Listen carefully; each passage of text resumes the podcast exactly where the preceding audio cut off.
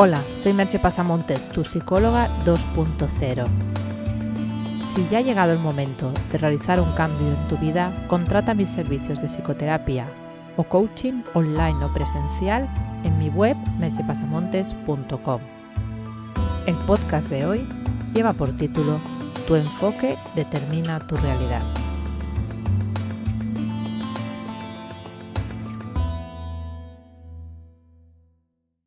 No es la primera vez que hablo de cómo la realidad es en gran medida una creación de nuestro cerebro y en gran parte determinada por nuestro mapa mental. Y ese mapa mental está a su vez muy influenciado por nuestro guion de vida, siendo ambos conceptos muy próximos. No es que no haya una realidad externa a nosotros, es que esa realidad viene filtrada por nuestro cerebro. Y una parte es directamente creada en nuestro cerebro. De ese modo, allá donde pones la atención, pones la energía y de ese modo tu enfoque determina tu realidad, como decía el maestro Yoda. Dos de las actitudes más básicas que tenemos y que además se correlacionan con mecanismos cerebrales son el acercamiento y la evitación. Se ha visto en diversos estudios que cuando se activan los mecanismos de acercamiento, las personas son más abiertas y creativas, están dispuestas a buscar soluciones. Cuando se activan los mecanismos de evitación, la mente se cierra se vuelve menos creativa y tiende a repetir patrones, incluso cuando estos no conducen a la solución deseada. Una de las tareas que hago en mis sesiones es precisamente esa, ayudar a mis clientes a desactivar los mecanismos de evitación y que puedan abrir su mente a nuevas perspectivas. Si se sigue en la evitación, la mente está precavida y temerosa, y entonces es bastante difícil encontrar nuevas vías de actuación.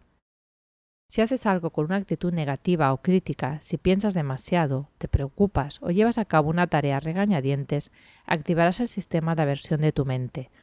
Eso reducirá la perspectiva de tu vida. Y nada activa más el sistema de evitación de la mente y deprime el sistema de acercamiento que la sensación de estar atrapado. Y te puedes sentir atrapado de muchas maneras, algunas por causas externas, pero la mayoría de las veces son por causas internas. El guion de vida te crea un marco mental del que es complicado salirse. Uno de los guiones más comunes es el del perfeccionismo o la necesidad de hacerlo todo bien.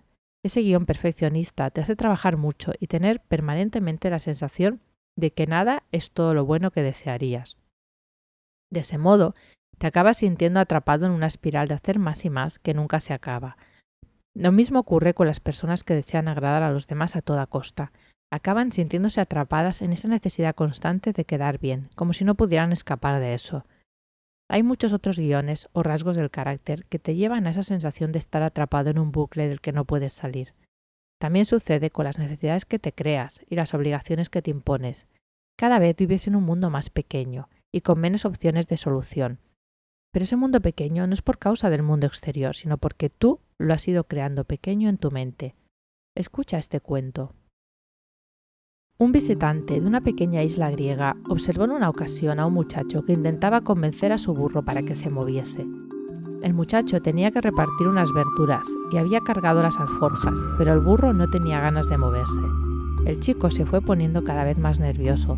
Se situó delante del burro y empezó a gritarle mientras tiraba con fuerza de la cuerda. El animal clavó las pezuñas en el suelo con firmeza, con mucha firmeza, ese tira y afloja podría haber continuado mucho tiempo de no haber sido por el abuelo del muchacho.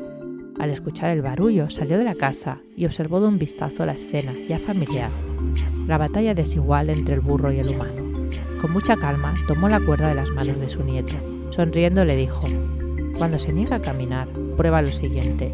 Toma la cuerda en tus manos así, sin tirar.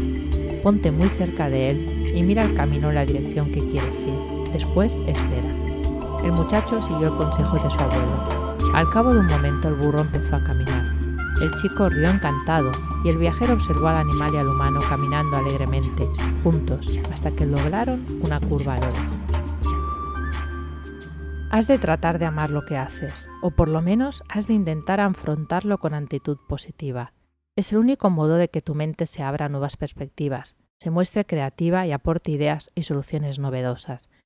Y el camino del corazón es en el que pones tu alma en lo que haces, es el modo más directo de activar el modo acercamiento.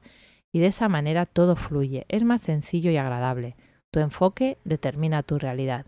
Cambia de enfoque si no te gusta la realidad que se te muestra. Y si no sabes cómo hacerlo, cuenta conmigo. Te dejo con una pregunta. ¿Dónde pones tu atención? Hasta aquí el podcast de hoy.